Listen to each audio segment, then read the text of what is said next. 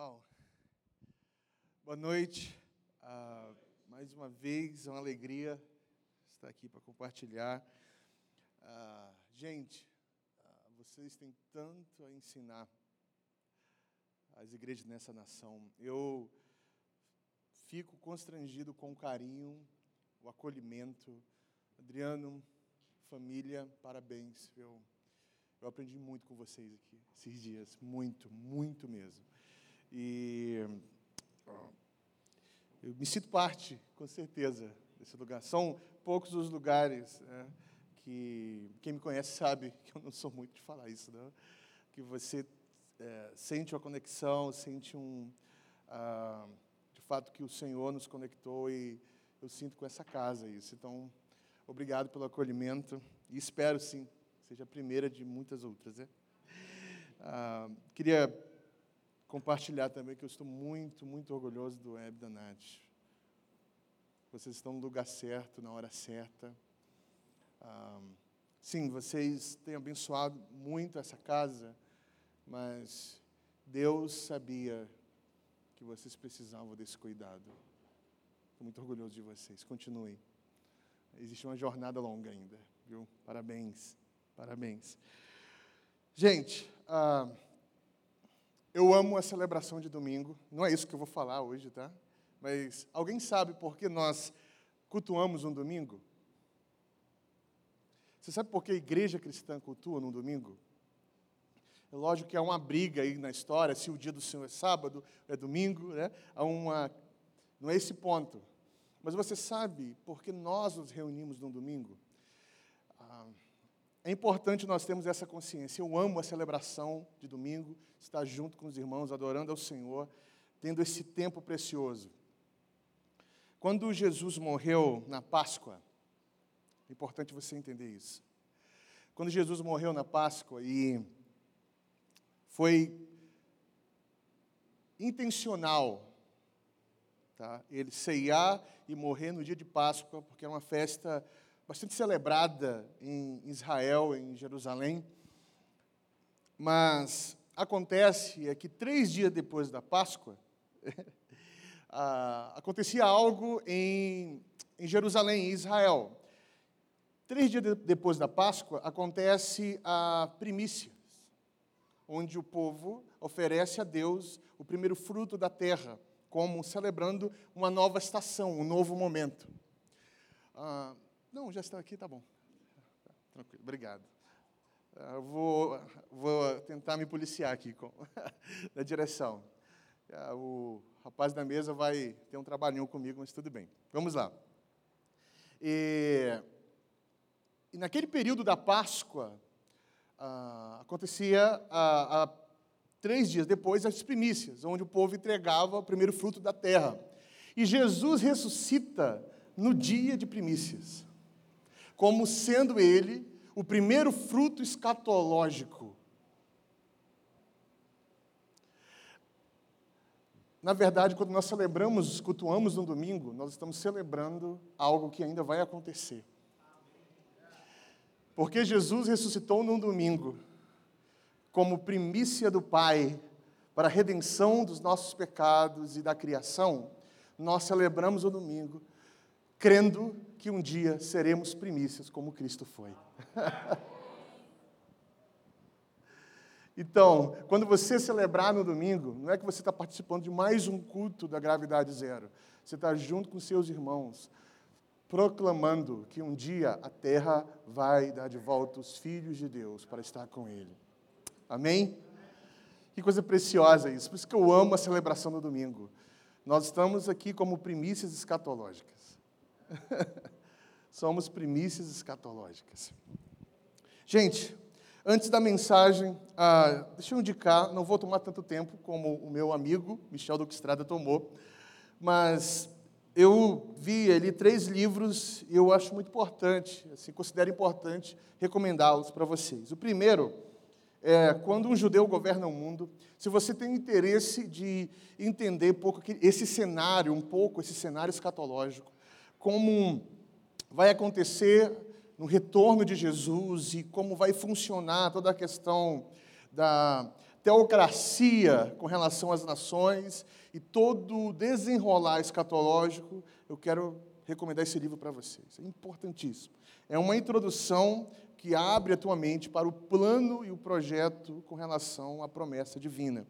E juntamente com esse livro tem o livro Único Rei, que eu chamo como uma introdução à teologia da promessa. Se você quer entender qual a relação da aliança e da promessa de Deus com o seu povo e onde você se encaixa nisso tudo, é, qual a relação de Deus com Israel e qual o pensamento de Deus para Israel no futuro, então, leia esse livro, extremamente importante. E esse terceiro, que eu comecei ontem à noite e finalizei agora à tarde. Até a morte, ah, foi desafiado pelo, é, pelo Dudu, né, o Eduardo da Impacto, a ler, e porque trata do tema de martírio. E, gente, como foi precioso para mim a leitura desse livro, porque ah, martírio não é algo, não é um desejo de morrer para Deus em algum lugar fazendo a obra de Deus. É parte da cosmovisão cristã, é parte da realidade cristã. Se você um dia não for passar por um martírio, num sentido como histórico, ou morrer, você vai ser martirizado culturalmente. Martírio não é uma opção da igreja, é a realidade da igreja no cenário escatológico. então, se você deseja aprender mais sobre martírio e uma sistematização correta sobre isso, leia esse livro, ok? Amém, gente? Vocês estão aí? Então vamos lá. Quero conversar hoje com você sobre esperança. E o tema da minha mensagem é a pregação do Evangelho como um sinal escatológico. O que significa isso? Não é uma aula de escatologia, mas uma, uma noção básica que todos nós, crentes em Cristo Jesus, precisamos ter para a, a nossa jornada, a nossa peregrinação num mundo onde muitas injustiças acontecem ainda acontecem. Tá? Então, abra sua Bíblia lá em 2 Pedro, capítulo 1.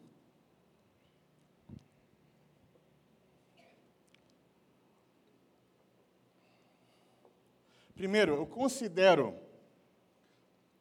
a carta de 2 Pedro uma carta super relevante para os nossos dias. Tá? É, e você vai entender por que a carta de 2 Pedro não pode ser lida de qualquer jeito. Lógico, a Bíblia toda não pode ser lida de qualquer jeito. Né? Toda a Bíblia é relevante. Mas a mensagem de 2 Pedro fala exatamente, continua falando muito ao nosso cenário e à nossa posição como igreja de Cristo. Se você é um líder, se você é um pastor, se você é um membro que deseja servir a Deus com todo o coração, a carta de 2 Pedro não pode ser simplesmente mais um livro que você vai ler e voltar a ler alguns anos depois. Ela tem que estar presente na tua mente e no teu coração. Tá? Então, 2 Pedro, capítulo 1, vamos ler do verso 1 em diante. Simão Pedro, servo e apóstolo de Jesus Cristo, aos que conosco alcançaram a fé igualmente preciosa por meio da justiça do nosso Deus e Salvador Jesus Cristo. Graça e paz vos sejam multiplicadas pelo pleno conhecimento de Deus e de Jesus nosso Senhor. Seu divino poder nos tem dado tudo o que diz respeito à vida e piedade. Pelo pleno conhecimento daquele que nos chamou para sua própria glória e virtude, pelos quais ele nos deu sua preciosa e mais sublime promessa, para que, por meio delas, vos torneis participante da natureza divina, tendo escapado da corrupção que há no mundo por causa da cobiça. Por isso mesmo, empregando todo o vosso esforço, acrescentai a virtude à vossa fé e o conhecimento à virtude, e o domínio próprio ao conhecimento, e a perseverança ao domínio próprio, e a piedade à perseverança, a fraternidade à piedade e o amor à fraternidade. Pois se essas coisas existirem e aumentarem em vós, ele não vos deixarão ociosos nem infrutíferos no pleno conhecimento do nosso Senhor Jesus Cristo. Pois aquele em quem essas coisas é, não existem está cego, vê somente o que está perto, tendo-se esquecido da purificação dos seus antigos pecados. Portanto, irmãos, esforçai-vos cada vez mais por firmar o vosso chamado e eleição, porque fazendo isso não tropeçais jamais pois assim vos será amplamente concedida a entrada no reino eterno do nosso Senhor e Salvador Jesus Cristo. Por essa razão, estarei sempre pronto para vos lembrar essas coisas, mesmo que já as tenhais conhecido, conhecimento delas, e estejais firmado na verdade que já está convosco. Considero justo despertai-vos com certas lembranças, enquanto ainda estou nesse tabernáculo. Sabendo que em breve deixarei esse, esse meu tabernáculo, como nosso Senhor Jesus Cristo assim me chamou. Mas procurarei esforçar-me para que depois da minha partida também tenhais lembranças dessas coisas que, que essas coisas em toda ocasião.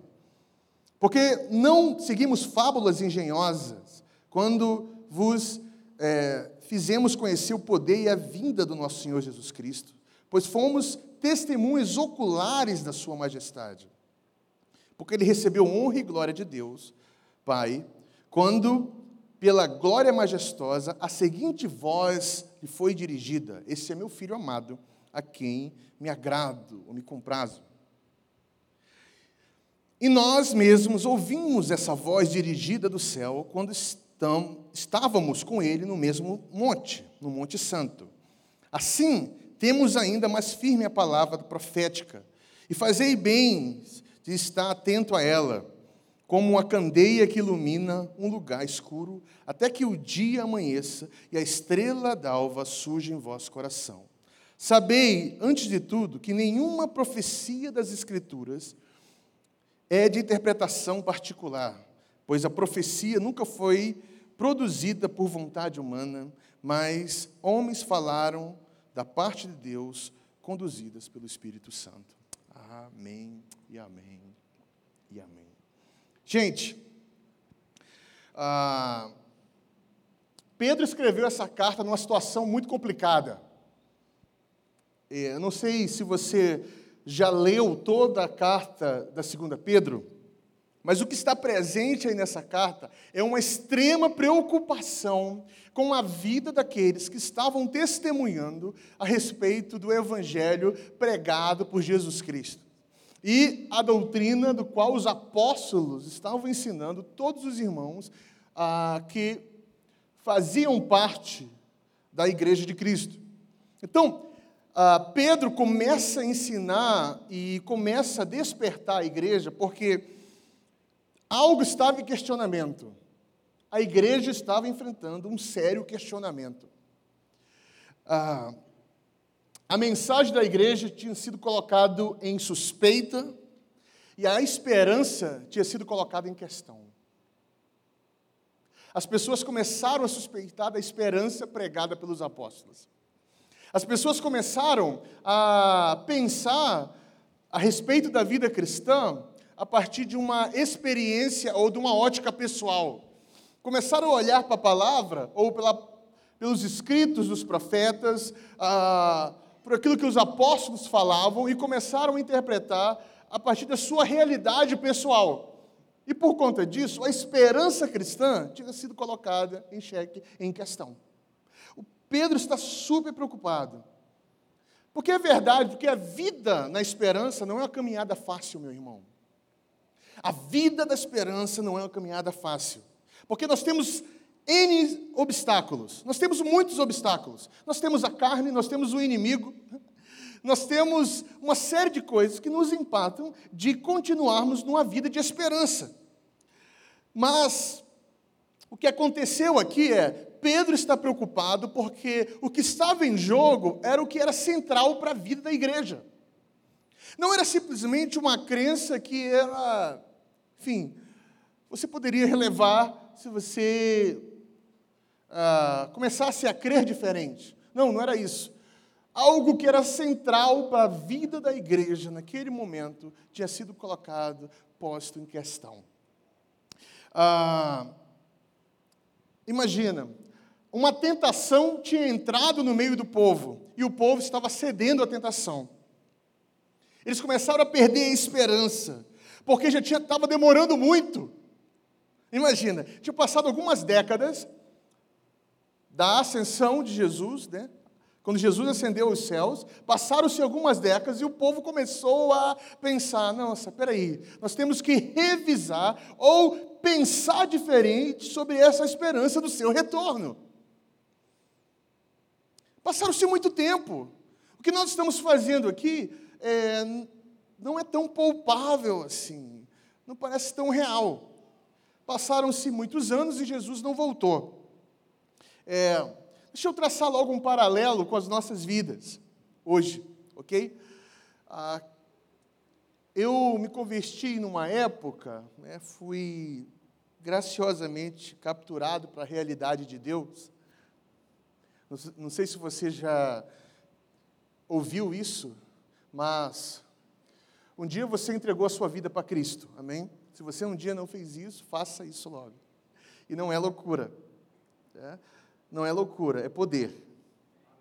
Entenda.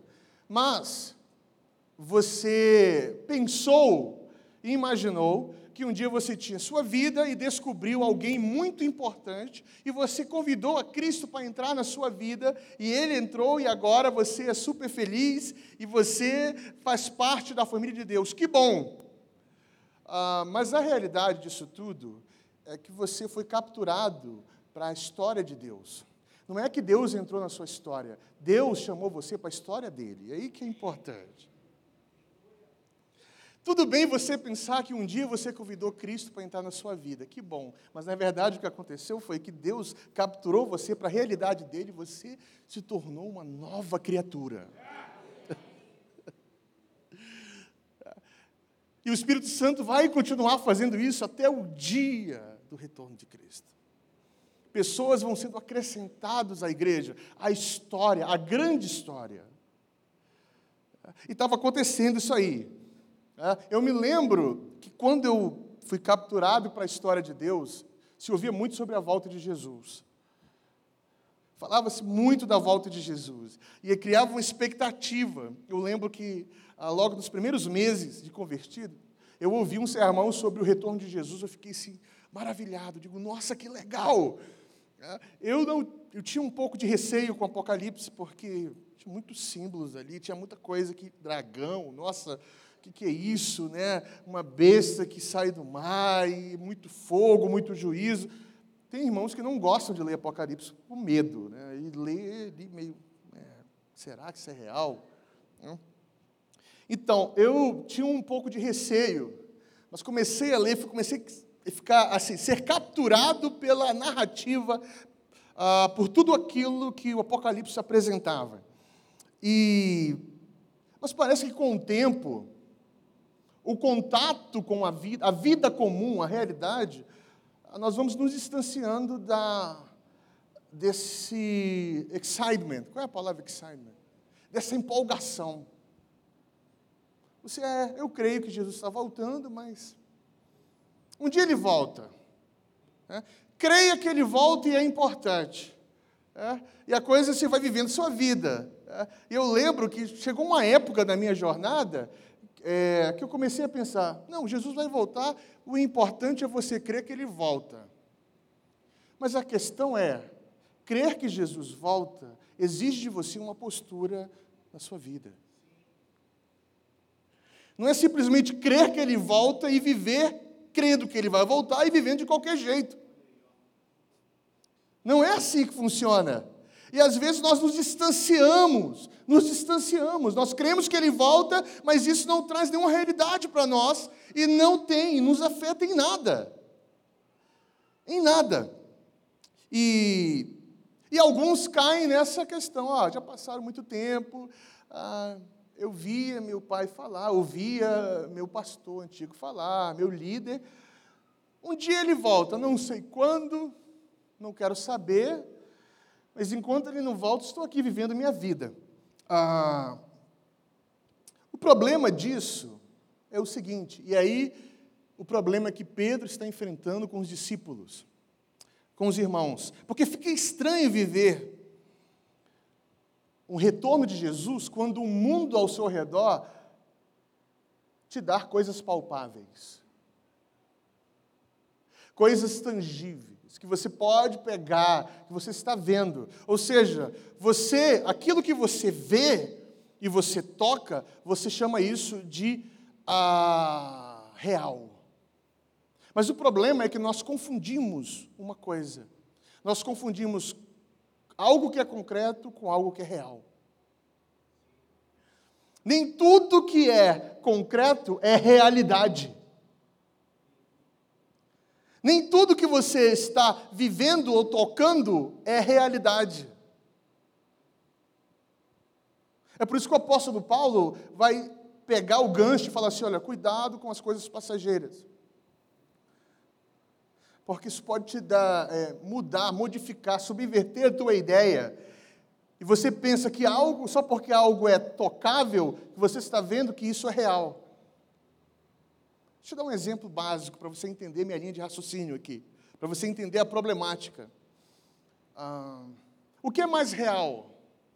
Um bloco de concreto ou a mente de um homem?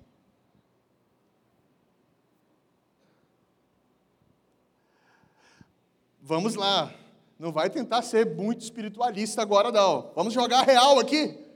O que é mais real para você? Um bloco de concreto, você está vendo. E um bloco de concreto está ali, ele, se ele está no meio de uma avenida, ele vai modificar né, um fluxo. Ele vai modificar um fluxo. E um bloco de concreto pode até esmagar uma mente. Não é verdade? Mas a pergunta é: quanto tempo dura um bloco de concreto? E quanto tempo dura a mente do homem? Está vendo? O que você chama de real é passageiro. E o que você acha que é abstrato é eterno.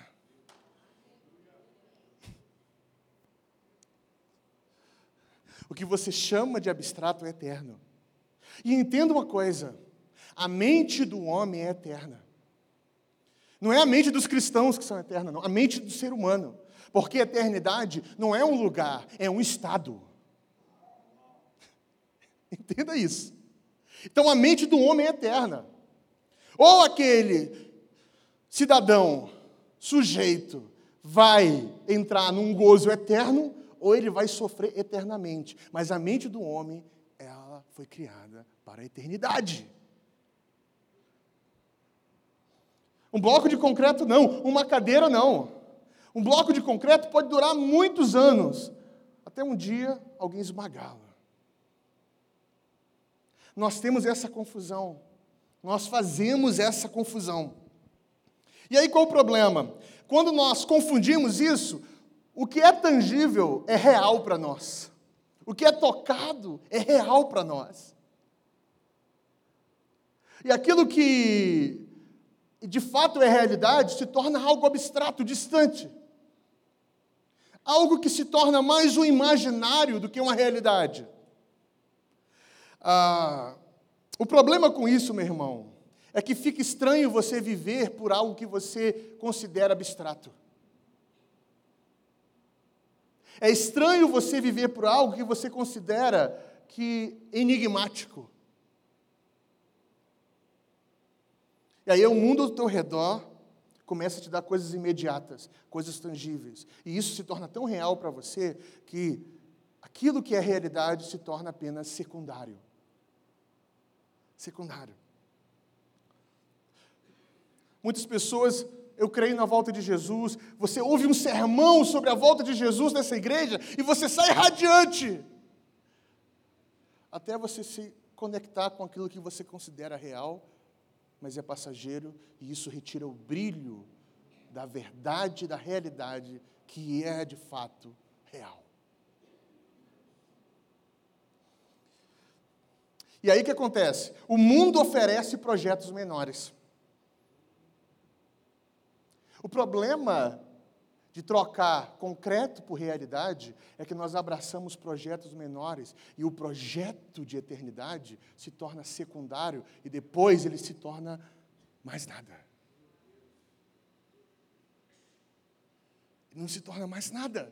É por isso que algumas pessoas estão caminhando, caminhando conosco eles, no início da jornada, eles estão ali, eles estão ali firmes, mas daqui a pouco eles vão esmorecendo. Por que eles vão esmorecendo? Porque o que é concreto para eles se tornou real. E aquilo que de fato é realidade se tornou apenas um imaginário. E não. Ninguém vive por um imaginário, se vive por algo que é real.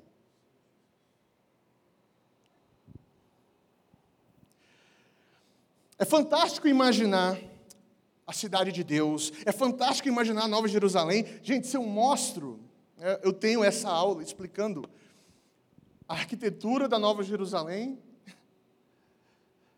e a sua conexão com a realidade do mundo.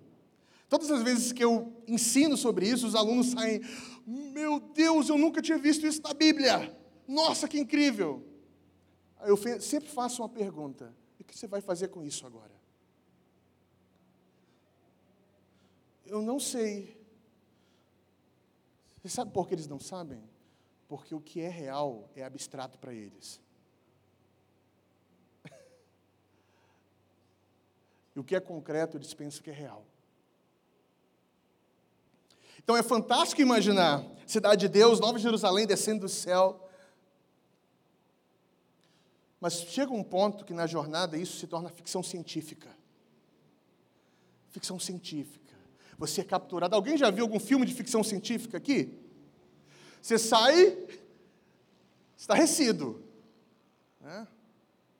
Ou você vai assistir, por exemplo, Star Wars. Vai ser lançado Star Wars agora. Dezembro vai sair o novo Star Wars.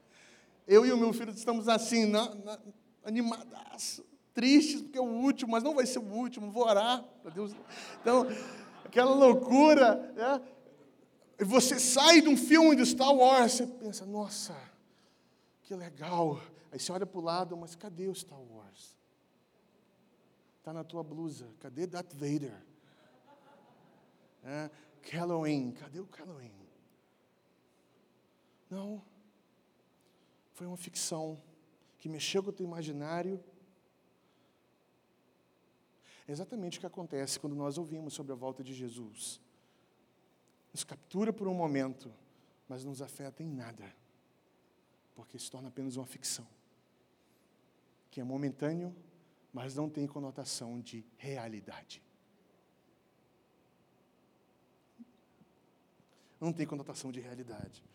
Aí você ouve sobre a volta de Jesus, e ah, você sai do domingo aqui, uau!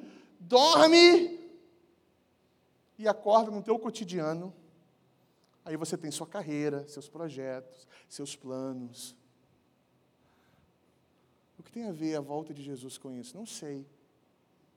Eu creio que ele volta. Foi muito legal o culto de domingo. Mas enquanto ele não vem, eu estou aqui tocando a minha vida. E aí Pedro começa a alertar a igreja, e está super preocupado, vou já entrar nisso. Espero que não passar do tempo, tá, gente? Obrigado, meu irmão. Pedro começa a alertar, e nós vamos entrar nesse ponto. Aí o que vai aparecer quando você volta para o cotidiano? Pedro fala dos zombadores. Que os zombadores vão aparecer para lembrar você disso. Pedro fala: cuidado com os zombadores. Vamos já entrar nesse ponto. Os zombadores, de acordo com Pedro, são aqueles que andam segundo seus desejos. Vai lá para o capítulo 3. Capítulo 3, 3 a 4. Olha o que o apóstolo Pedro fala. Fala assim: Sabeis antes de tudo que nos últimos dias virão o quê? Zombadores, os escarnecedores, com suas zombarias, andando de acordo com seus próprios desejos, paixões dizendo: está a promessa da sua vinda? Porque, desde que os pais morreram, todas as coisas permanecem desde o princípio da criação. Nada mudou. Não existe nada, nada mudou. Não existe mudança nenhuma. Pessoas nascem, pessoas morrem. Uns morrem com sonhos, outros ainda estão na esperança de realizar os seus sonhos. Nada mudou. Não existe nada novo. Essa é a vida, essa é a existência. E o apóstolo Pedro começa a alertar o povo. E aí, uma, uma primeira lição que Pedro nos dá é o seguinte: ele fala assim, cuidado, vocês não podem cair nessa. Vocês não podem perder a esperança. E a esperança não está na sua existência. A esperança está na promessa daquele que é fiel para cumprir. A esperança está num homem, um judeu de 33 anos, que vai voltar para essa terra, vai colocar o seu trono em Jerusalém e nada pode tirar o seu domínio. Pedro está falando: cuidado, a vida não pode ser tão real para você que a realidade torne-se ficção científica. Pedro fala o seguinte, Juan, olha que interessante. Pedro fala o seguinte: se você não tem esperança, olha o que Pedro nos ensina. Se, no, se você não tem esperança, alguma outra voz vai dominar você. Se você não é dominado pela esperança, uma outra coisa vai ser o seu senso de direção. O que será o seu senso de direção? Segundo o apóstolo Pedro, se não tem esperança aí, tem a voz do desejo.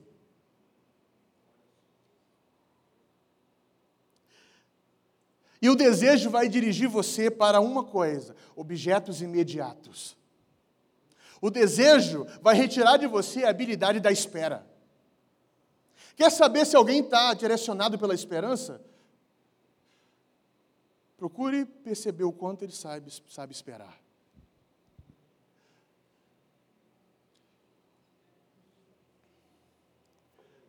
Quer saber se alguém tem esperança como seu senso de direção?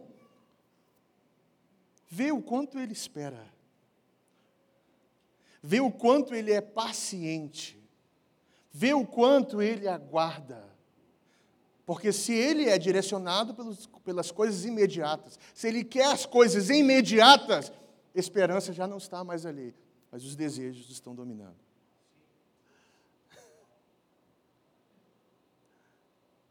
É por isso que você vai ver a sapiência bíblica falando, mas os que esperam no Senhor, né, dita pelo profeta, renovarão as suas forças. É porque você não é direcionado pelos desejos, mas pela esperança. E vai, que, o que vai acontecer aí? Os desejos vão te absorver, vão direcionar você e você vai querer as coisas imediatas. Você vai se relacionar com as pessoas com uma relação de imediatismo. Você vai exigir delas coisas imediatas.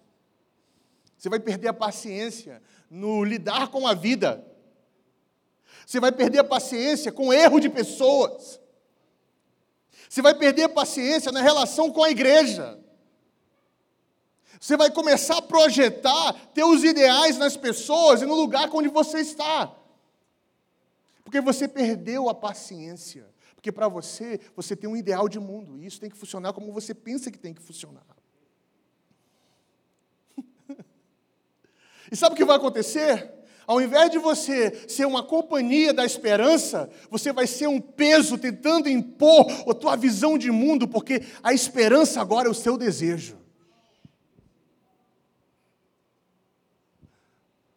Aí você se torna um peso na jornada. Você se torna um peso para os seus líderes. Você quer uma posição de liderança para poder influenciar para que as coisas funcionem como você quer.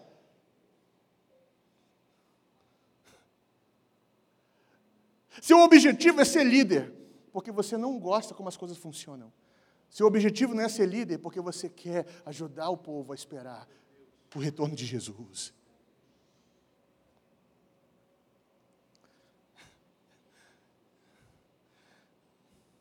Então, esse é o problema que a igreja está enfrentando. Esse é o problema. Já é a metade do primeiro século, aí, passaram-se décadas da morte e da ressurreição de Jesus, e agora um cansaço, uma, a desesperança entra, a esperança cai, um cansaço bateu. E Pedro entra em desespero. O que, que é isso, gente? Pedro está aqui falando, comunicando para a igreja. Essa carta de Pedro é chamada Carta Católica. Não é por causa do catolicismo romano. Carta Católica, porque é uma circular para toda a igreja implantada. Ok? O apóstolo Paulo tem uma carta direcionada é, para uma igreja, que chama de Epístolas. Primeiro ia para aquela igreja, depois passava para outra. A carta de Pedro não, é uma circular para todas as igrejas. E ele fala assim: Pedro está com um objetivo. Sabe qual é o objetivo de Pedro? Despertar os ouvintes. Eles estão despersos, sonolentos, cansados e tentando impor a visão de mundo. Estão, ele está preocupado em despertar esse povo para que eles, para que eles continuem. Que eles continuem acordados, olhando para frente. E aqui está o ponto principal. Vamos lá para o 12, verso 12. 1, 12. Pedro fala assim: Por essa razão estarei sempre pronto para vos lembrar essas coisas, mesmo que já tenhais conhecido de, conhecimento delas, estejais firmado na verdade que está convosco. Gente, olha isso. Pedro está falando, vocês conhecem isso. Vocês são convertidos. Vocês foram acrescentados à igreja. A questão não é que vocês conhecem, é como vocês estão tratando esse conhecimento. O conhecimento se tornou ficção científica, se tornou imaginário. E isso não está afetando mais a vida de vocês. E agora a esperança de vocês é o desejo do imediato. Eles viram a glória genuína, eles viram isso em primeira mão. Imagina.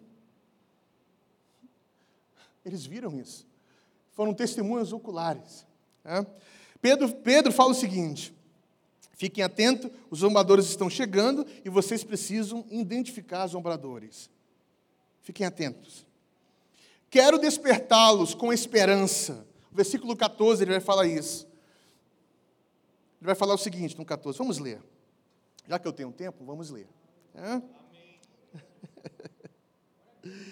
Sabendo que em breve deixarei esse meu tabernáculo, como o Senhor Jesus Cristo assim já declarou. O que ele está falando aí, irmão? Estou morrendo. Jesus avisou que eu, ia morrer. Sabe quando isso aconteceu? Jesus avisou Pedro que ele ia morrer. Naquele diálogo, depois de eles estarem juntos, saíram, né? O Pedro, tu me amas, né? Pedro, tu me amas. Sim, Senhor, eu te amo. Pedro, tu me amas. Então, apacenta o meu povo. Aí eles saem caminhando. Aí Jesus olha para Pedro e fala assim: é por isso você vai morrer. Você vai morrer, exatamente. Vão tirar a tua vida. E você tem uma missão: apacentar o meu povo até a sua morte. E Pedro está aqui consciente disso. Eu estou indo, eu vou ser martirizado. Estou prestes a ser martirizado. E o meu desespero agora é: o que está acontecendo com vocês? Cadê a esperança? Nós fomos testemunhas oculares, mas o que vai acontecer se nós vamos, morremos? Se nós morremos, quem vai dar continuidade? E aí ele fala: vou despertar vocês com lembranças. Eu quero reavivar a memória de vocês, porque eu percebo uma sonolência, vocês são cristãos genuínos mas eu preciso chacoalhar vocês. A carta de Pedro é muito atual. A carta de Pedro é para a igreja no Brasil, é para a gravidade zero. Vocês são cristãos genuínos. Mas existe uma sonolência tentando tomar conta. E vai chegar um povo que se chama -se zombadores. E aí vai ser fatal. Vocês estão desanimando prestes a desanimar. O Senhor não quer uma rotatividade, Ele quer uma constância. Ele falou: Eu preciso reavivar a memória de vocês, porque eu percebo essa sonolência. No versículo 15, ele fala assim: Preciso me esforçar para que vocês continuem depois da minha partida dessa vida. E aí ele fala: vocês, vocês serão tentados a colocar a esperança em algum gov governo terreno, temporal. Mas nenhum governo terreno e temporal pode ser comparado ao governo de Yeshua, o governo que vai sobrepor todos os governos. É por isso que é incompatível você esperar de um governo terreno algo que só o governo de Yeshua pode te dar. É incompatível você olhar para qualquer governante, qualquer presidente e ter uma expectativa que com ele vai melhorar. Se melhorar, amém. Se não melhorar, você não espera nada dele, porque sua esperança está em outra coisa. A sua esperança não está no imediato, está naquilo que é real. Sua esperança não está no que é concreto, mas na realidade.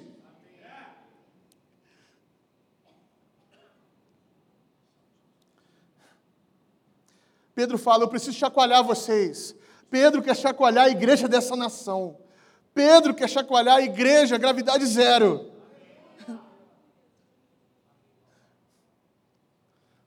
Pensa na ansiedade, olha isso, pensa comigo. Pensa na ansiedade que pesava no coração dos apóstolos quando eles começaram a morrer. Imagina. Eles testemunharam, viram. E agora? E o povo que não viu? O que eles vão fazer? Vão trocar todas as coisas? Eles pensaram, cara, nós estamos ficando velho, fazendo trabalho, ficando velho, Jesus não voltou, e agora? O que vai acontecer? Quando perdemos a esperança no Evangelho, a história do Evangelho se torna uma fábula. Que você finge acreditar para viver melhor.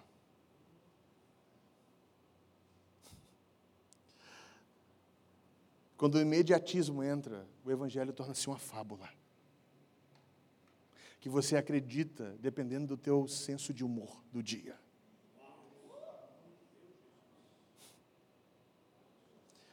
Você acredita dependendo do teu senso de humor.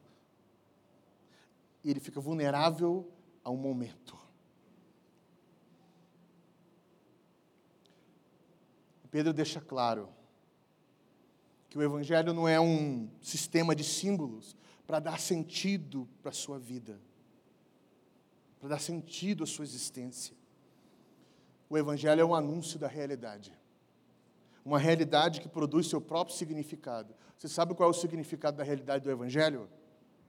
Não é a salvação em Jesus Cristo, é a redenção em Jesus Cristo. Você sabe o que o Evangelho produz? O Evangelho não produz um povo que vai morar no céu. O Evangelho produz uma noiva que espera o seu noivo, que é um juiz das nações. O Evangelho produz seu próprio significado. Qual é o retorno de Jesus?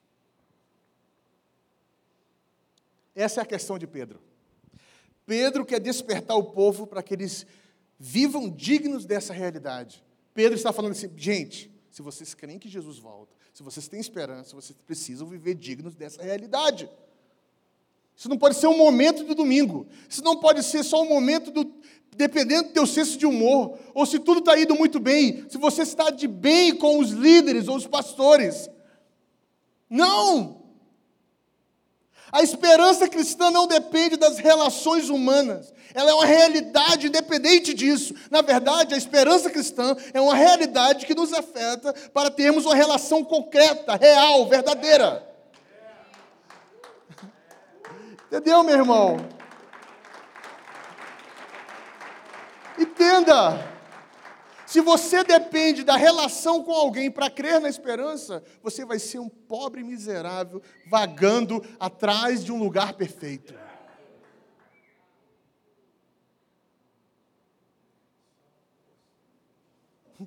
Atrás de um lugar perfeito. Um dia o Adriano vai te decepcionar.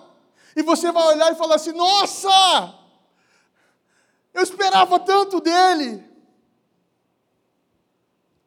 Porque ele vai te decepcionar? Porque ele não pode ser tua esperança. Porque líderes vão te decepcionar, porque eles não podem ser tua esperança. Porque a igreja vai te decepcionar, porque ela não é esperança. Ela proclama a esperança, mas ela não é esperança. Porque os governos vão nos decepcionar, porque ele não é a esperança, eles não são a nossa esperança.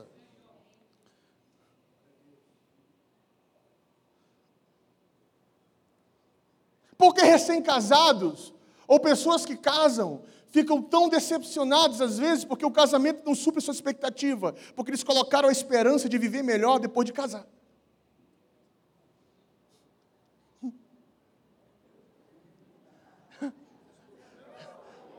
Aí o cara fala assim: eu não aguento, eu fiz tudo certinho, eu casei. Meu filho, preste atenção numa coisa: para de trocar é, concreto por real. Para de trocar, para de inverter as coisas. Entenda, casamento da tua esperança é algo, é um mandamento, é verdadeiro. Mas coloca os dois pés na realidade. Enquanto Jesus não voltar, meu irmão, nossa esperança não vai ser nada que vamos fazer ou deixar de fazer.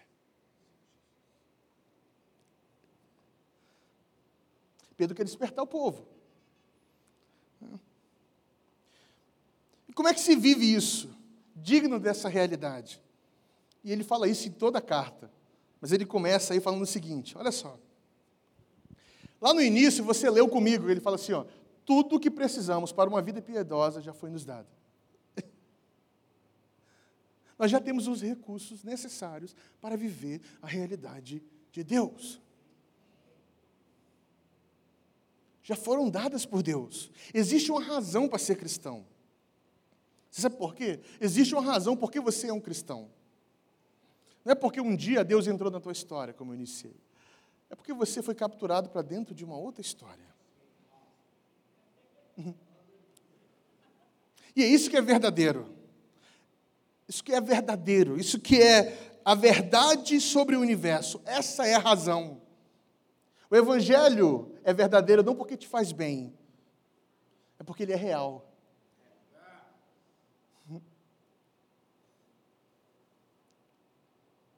É porque uma voz foi ouvida do céu. É porque um túmulo está vazio.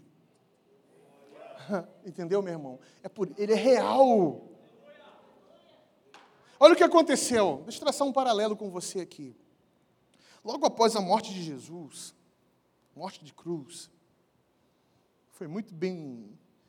Nós tivemos aí várias sessões sobre exposição sobre morte aqui esses dias. Não foram combinadas, né? começando desde o primeiro dia ali. Mas logo após a morte de Jesus, aconteceu algo interessante. Os discípulos ficaram super decepcionados. Eles esperavam um rei fosse subjugar todos os poderes e implantar o seu reino naquele momento. Correto? E aí, uma decepção. Mais uma vez, a espera com algo momentâneo. Olha isso. Eles estavam ali. Maria vai até o túmulo para preparar o corpo do Senhor. Aí se encontra com um anjo e recebe a notícia que ele não está mais ali. Nesse mesmo relato, nessa mesma narrativa, tem alguns homens voltando para suas casas a famosa estrada de Emaús. Esses homens, eles estavam voltando, decepcionados. Porque na época, naquela época em Israel, meu irmão, muitos movimentos messiânicos. Registrado, tem no mínimo 28 movimentos messiânicos antes de Jesus. Então, para eles, cremos em mais um Messias. E aí eles vão caminhando, voltando caminho de Emaús. Jesus aparece ali com eles, né? Lembra disso? Começa a conversar. E é engraçado que alguns irmãos tem a esperança que o corpo glorificado vai mudar você esteticamente. Ah, eles não reconheceram Jesus, então minha esperança é o corpo glorificado. Porque eu vou mudar. É. Mas sabe por que eles não reconheceram Jesus? Eles não reconheceram Jesus porque a decepção cegou para a realidade. Eles ouviram a Jesus, mas eles não acreditavam em Cristo como Messias. Jesus vai caminhando. Je Messias não correspondeu à expectativa. A expectativa errada cegou esses homens para reconhecer quem Jesus era.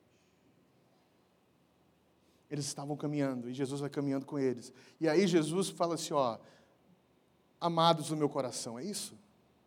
Se você ler e for olhar no grego, a palavra é forte. Jesus chama de insensato e idiotas.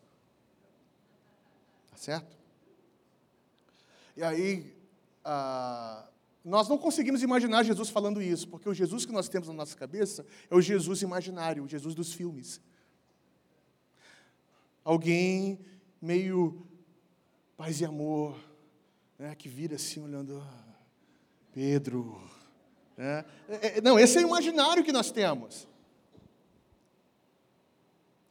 Eles criaram um Jesus imaginário que não os deixavam perceber Cristo real. Eles vão caminhando. Jesus expôs de Moisés até o presente momento. Eles vão embora.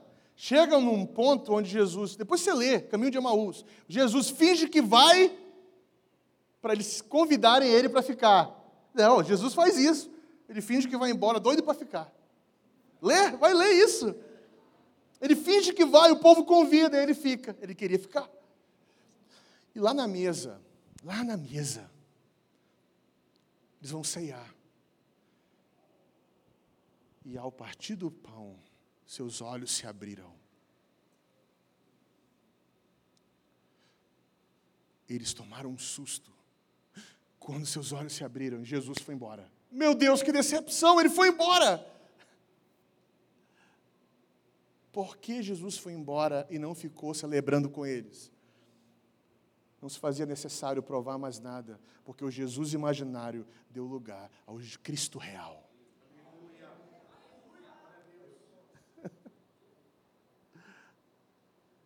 O Cristo real estava dentro deles agora. E o que aconteceu? Eles voltaram para Jerusalém. A tentativa de voltar para casa, às vezes, é direcionada pela decepção de que os fatos não corresponderam à realidade ou à imaginação. Você está entendendo? E aqui Pedro está falando o seguinte: ó, cuidado, porque esse Cristo, que é real, agora vocês estão pensando ele como ficção, ele é imaginário, a esperança está indo embora. O que aconteceu, meu povo, na ressurreição, um outro relato da ressurreição, presta atenção nisso. Quando Jesus ressuscitou, os discípulos estavam presos numa, numa casa com medo, não é isso? Eles estavam com medo de Deus. Todo mundo ali com medo, com medo. O Pedro estava com medo. A verdade, só os onze, só os onze ficaram em Jerusalém. O resto, todo mundo foi embora. Eles estavam ali. Algumas irmãs ali com eles, estavam ali. Jesus aparece, Cristo aparece no meio deles. Lembra disso? Ele entra, aparece no meio deles. primeira palavra que Jesus usa, Shalom. Para o evangélico do século 21, shalom é um cumprimento crente. Shalom, shalom. E alguns vão falar, shalom é a paz. Paz é um subconjunto do que é shalom de fato. Sabe o que é shalom? Ordem e harmonia. Quando Jesus entra na casa que os discípulos estavam com medo, ele fala: ordem e harmonia em vocês agora. Porque eles estavam com medo de uma realidade, pseudo-realidade passageira. E a realidade de fato estava diante deles. O que Jesus estava falando, agora todas as coisas aí fora têm que estar relativa à minha ressurreição. Ele vai para o centro. Olha isso, gente. Na vida cristã, tudo tem que estar relativo à ressurreição. Tudo. Porque se não está relativo à ressurreição, esperança cristã foi embora. E os seus desejos estão dominando. E aí o que acontece? Pedro começa a falar aqui: olha, cuidado. Vocês estão trocando as coisas, vocês conhecem a verdade, vocês são crentes de fato, mas eu preciso lembrar vocês, porque nós estamos morrendo. Nós estamos morrendo, ah, o povo que foi testemunha ocular está tá ficando velho. O que, que vocês vão fazer? Que vocês vão, como vocês vão agir com essa verdade, com essa realidade?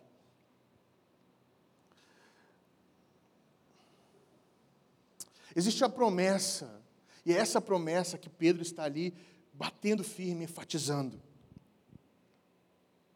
Pedro está falando: olha, vocês não podem ser capturados pelo momento somente. Existe uma glorificação chegando.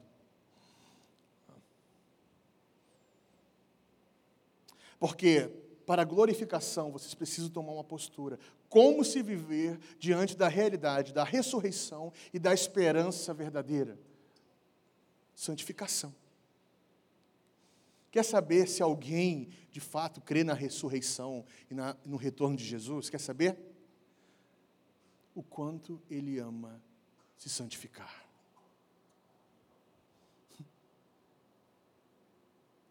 Quando eu falo santificação, eu não estou falando de usos e costumes. Chegar um momento que isso vai afetar também alguns pontos de usos e costumes. Quando eu falo, quando eu falo santificação, eu falo o quanto que você vive e deixa a realidade de Deus afetar o teu dia a dia, a tua vida.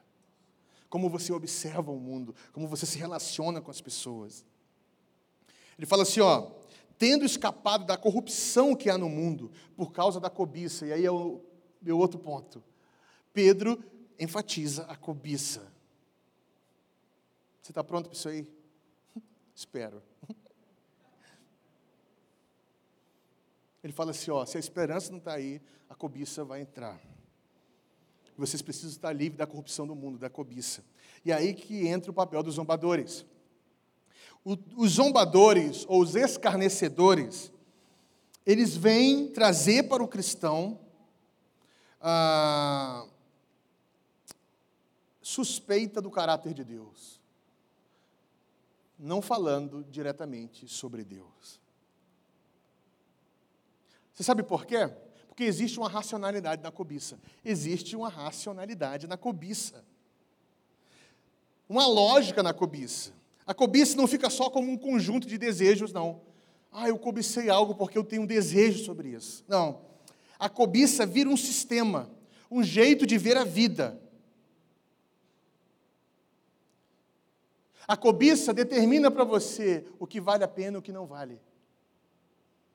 Jesus chama a cobiça sistematizada no Novo Testamento de mamon.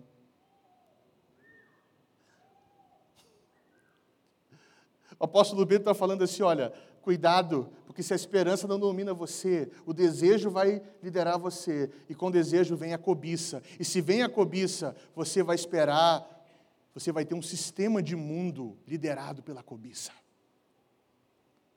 E a cobiça vai falar para você o que vale a pena e o que não vale. A cobiça vai falar para você quando casar e quando não casar. A cobiça vai falar para você de quem ser amigo e, e, e o que não, é, quem não pode ser seu amigo. A cobiça vai falar para você o que dá, o que não dá na igreja. A cobiça vai falar para você e que emprego ficar e que emprego não ficar. A cobiça vai falar para você como viver a vida. A cobiça vira um sistema, um jeito de ver a vida, ver o que vale a pena e o que não vale. Ela vira um projeto de felicidade. Pedro fala o seguinte: cuidado, Porque o teu projeto de felicidade pode ser resultado de um sistema de mundo, um sistema, uma visão que não é uma visão da esperança.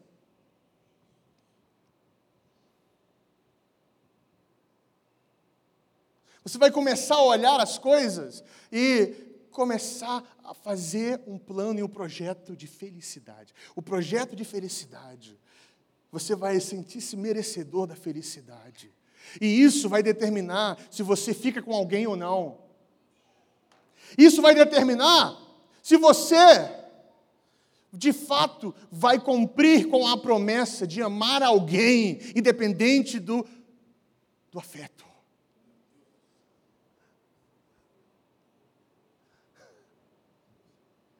A cobiça vai começar a direcionar você. Você vai estar num trabalho, você vai estar num trabalho, olha isso. E aí, naquele trabalho, alguém chega e faz uma oferta maior. A cobiça vai determinar para você se você vai aceitar essa oferta ou não. Você vai viver num mundo que vale o que você tem e você vai tratar as pessoas pelo que ela possui. Você vai se relacionar com as pessoas. Você vai se relacionar pelas pessoas, pelo objeto delas. Sabe uma coisa? Coisas vão falar com coisas. Ah, fulana tem a bolsa tal. Eu preciso ter a bolsa tal, porque se eu não fizer, eu não posso dialogar com ela.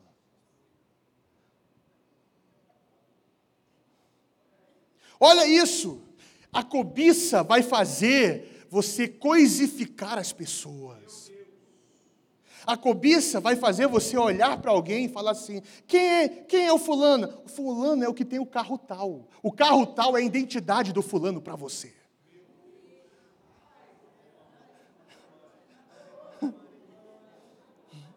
A cobiça virou um sistema de mundo.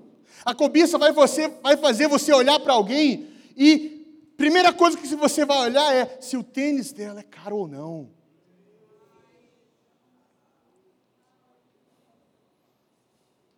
A cobiça virou um sistema de mundo. A cobiça vai determinar como você se relaciona com a igreja local. A cobiça vai mostrar se a coisa está dando muito certo, então estão usando esse dinheiro de uma forma não muito legal. E aí sabe o que vai acontecer?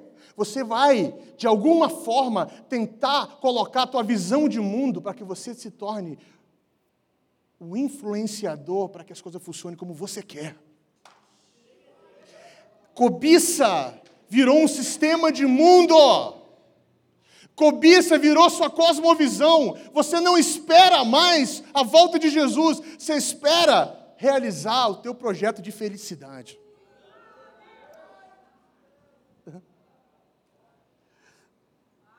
O apóstolo Pedro está falando aqui, gente. E aí, vocês estão, vocês estão cegos. Vocês são crentes, mas foram consumidos pelo presente momento. E esse projeto da cobiça sistematizada, ela sobrepõe uma cosmovisão cristã da realidade. Porque se a relação que eu tenho não suprir meu projeto de felicidade, eu mereço ser feliz, eu vou fazer qualquer coisa para ser feliz.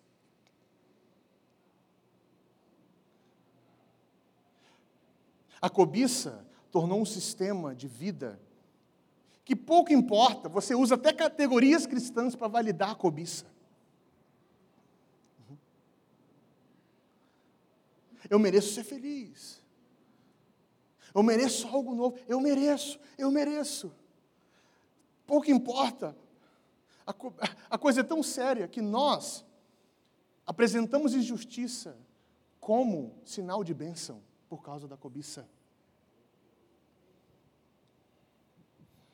Nós olhamos alguém em desespero, nós negociamos baseado no desespero, conseguimos aquela coisa porque pagamos o mínimo e falamos que Deus nos abençoou com tal coisa.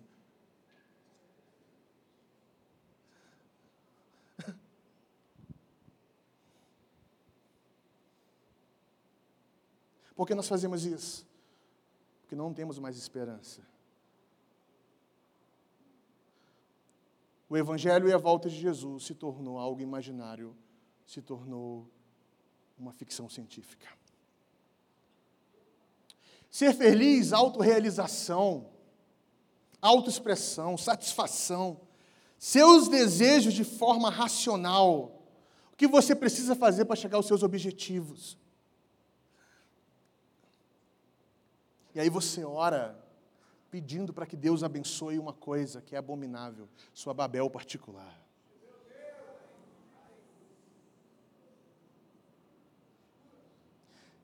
Nossas orações para que Deus assine embaixo nossa Babel particular.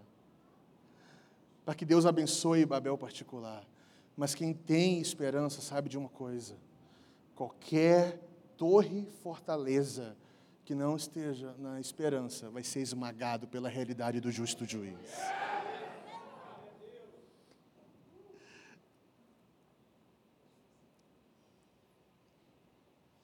Pedro está falando, cuidado, gente. Cuidado, cuidado. Não trilhe esse caminho, existe uma esperança, nós estamos morrendo. Vocês vão ser aqueles que vão crer e não viram. Nós cremos, nós vimos mas vocês vão levar isso à frente. Por quê? Porque bem-aventurado aqueles que creram e não viram. Vocês têm uma missão: manter firme a chama da esperança. Vocês têm uma missão, não deixar que a cobiça seja o sistema, a cosmovisão do crente. Vocês têm uma missão, não deixar que os escarnecedores ou os zombadores dominem. Porque os zombadores vão chegar e falar assim: olha, Sabe? De fato, está demorando muito. Ele até existe, é verdade, Jesus está aí. Mas sabe o que ele quer? Ele quer a tua felicidade agora. Corre atrás da tua felicidade, meu irmão. Vive o teu sistema de vida. Os zombadores vão falar: vamos, vamos, eu te apoio. O zombador é o tipo de melhor amigo que não consegue confrontar a nossa realidade. Já parou para pensar que as pessoas que consideramos melhores amigos são aqueles que concordam conosco e massageiam nossa, nosso afeto, ao invés de mostrar, eu te amo, é por isso que eu estou falando para você. Não faz isso.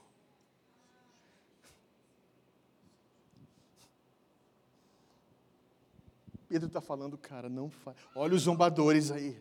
Eles vão chegar com categorias perfeitas e vocês não podem ceder isso.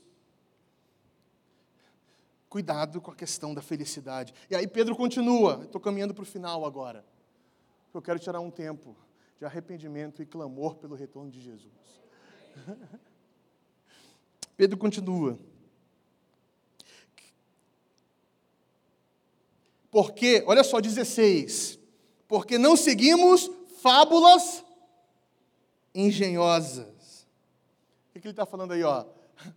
Você está pensando que é o Evangelho não é. Nós não seguimos fábulas engenhosas. Nós seguimos a realidade, a vida como ela é. Todas as coisas estão agora relativas à ressurreição. Lembra que eu falei ontem? Se a vida cristã que você vive não passa pela cruz, tem algo errado com essa vida se a prática da tua vida cristã não está, não passa pela ressurreição, tem algo errado. Ele continua: Quando vos fizemos conhecer o poder e a vinda do nosso Senhor Jesus Cristo, pois fomos testemunhas oculares de Sua majestade. E aí ele continua ah, no 20. Agora, o 20 é um algo que nós precisamos pensar muito bem e, e dormir com esse barulho e repensar o que nós vamos fazer com isso. Ok? 20. Sabei, antes de tudo, que nenhuma profecia das Escrituras é de interpretação o quê?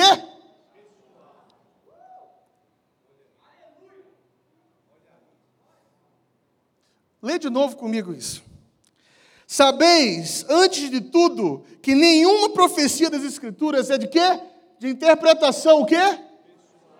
Pessoal, particular. Ou seja, você não é autorizado a interpretar as profecias de acordo com o que você pensa do que é as profecias. Você não tem que falar, olha, Deus me falou que essa profecia não é isso. É você ter as categorias da realidade para olhar a profecia, ou seja, as profecias falam por si, não precisa de uma interpretação particular. Não tente usar as profecias para validar a sua carnalidade, meu irmão. Presta atenção numa coisa. Presta atenção numa coisa. Se você de fato tem esperança, se você tem esperança, você não pode fazer tal coisa.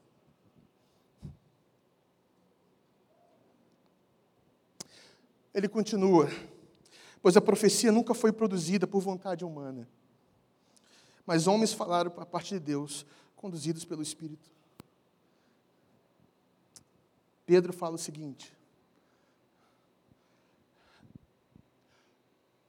se a esperança não estiver direcionando você, você não espera um noivo, você está esperando um juiz que vai esmagar você. Porque a palavra de Deus diz que quando Cristo retornar à terra, toda injustiça e todo sangue inocente será cobrado por Ele. É por isso, meu irmão, que colocar sua esperança em qualquer governo desse mundo é pedir para ser esmagado pelo Cristo quando Ele retornar. Sabe, um monte de injustiça que está acontecendo crianças morrendo ali naquele contexto do Oriente Médio, ou em situações precárias em nossa cidade. Não pense que isso vai passar de qualquer jeito, não. Crianças que não tiveram o direito de escolher no ventre. Seu choro não foi em vão o justo juiz está voltando. E nos seus ouvidos estão muitos choros de crianças que não conseguiram ver a luz do dia.